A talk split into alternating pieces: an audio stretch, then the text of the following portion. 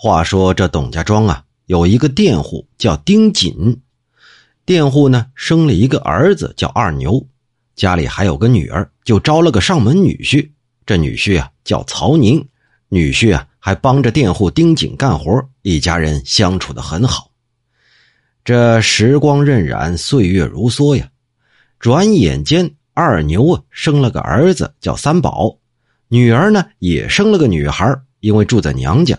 就按照辈儿排下来，叫四宝。这转眼就有了第三代了啊！这三宝和四宝两个人呢，是同年同月出生，生日啊只差几天而已。姑嫂俩就把小孩抱着一块玩，一起喂。孩子还在襁褓中的时候啊，就定下了娃娃亲。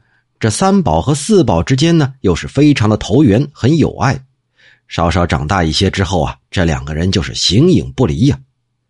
小户人家的没那么多讲究，也不避什么嫌疑。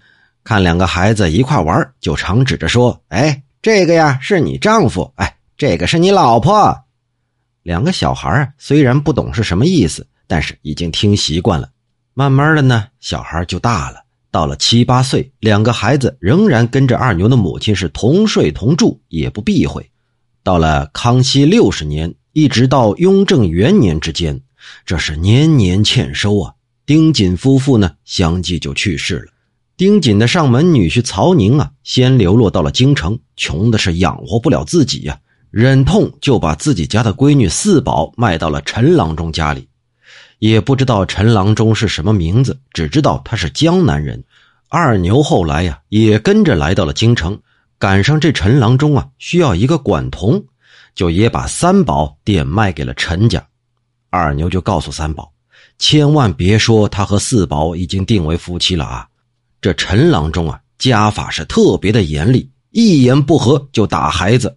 每当责打四宝的时候，三宝必定是偷偷的哭泣；打三宝的时候呢，四宝也是一样伤心。陈郎中就生了疑心，便把四宝转卖给了郑家。有人说了，这郑家呀，就是那貂皮郑家。”卖了四宝，还赶走了三宝。三宝呢，就去找介绍他来陈家的那老妈子。老妈子呀，又把他介绍了另一户人家，到那家人家去当管童。过了一段时间，他打听到四宝的所在，通过各种关系也来到了郑家。几天之后，他才见到了四宝，两个人是抱头痛哭啊。当时两个人都已经十三四岁了，这郑老板呢就觉得奇怪。两人便谎称是兄妹二人。郑老板一琢磨，一个叫三宝，一个叫四宝，这名字是按照排行排下来的，也就不怀疑了。然而，内外宅是隔绝的，三宝四宝啊，只能在出入的时候彼此眉目传情而已。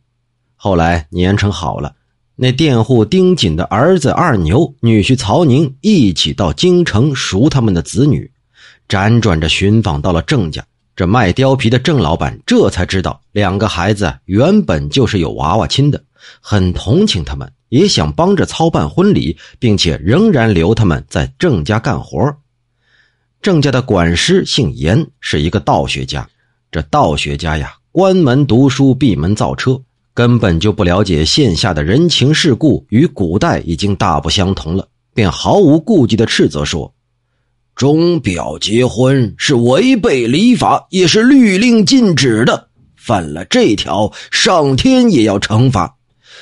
主人呐，你想法很好，可我们这些读书人应当以端正风俗教化为己任。见了这些违礼乱伦的事儿而不阻止，那不就等于是让别人去做坏事吗？这可不是君子所为呀。这道学家呀，以辞职相要挟，据理力争。郑老板呢，本来就善良懦弱，二牛和曹宁都是愚笨的乡下人，听说这事儿违法，而且还是重罪，都吓得打消了让两个孩子结婚的念头。后来呢，四宝就被卖给了一个候补官员做了小妾。没过几个月，四宝就病逝了。三宝发了疯的跑出去，也不知道后来怎么样了。有人说了，这四宝啊，虽然被胁迫而去，可是他毁了妆容，不停的哭啊。实际上并没有和那候补官员同房，可惜呀，不知道详情到底是怎么回事儿哦。如果真是这样，那这两个人在天上人间是定会相见呢，肯定不会就此永别的。只是这姓严的道学家造了这种罪孽，不知是出于什么居心呢？也不知道他最终是怎么个结局。不过天理昭昭，他应该是不会有好报的。还有的说：“哎呀，这严老头啊，不是拘泥于古法，也不是沽名钓誉，而是对那四宝有非分之想，是他自己想要娶四宝做个侍妾。如果真的是这样的话。”那么，冥府设立地狱，正是为这种人预备的。说到这儿呢，咱们还得提一句：要按照亲戚关系来论呢，三宝和四宝啊，应该就是表兄妹。这表兄妹结婚呢，其实也算是近亲结婚。不从遗传学的角度来说吧，就现在来说也是违法的。可是您要知道啊，纪晓岚写这故事的时候，那可是清朝的乾隆年间呢。乾隆年间的时候，这姑表亲结婚那是多了去了，这叫亲上加亲。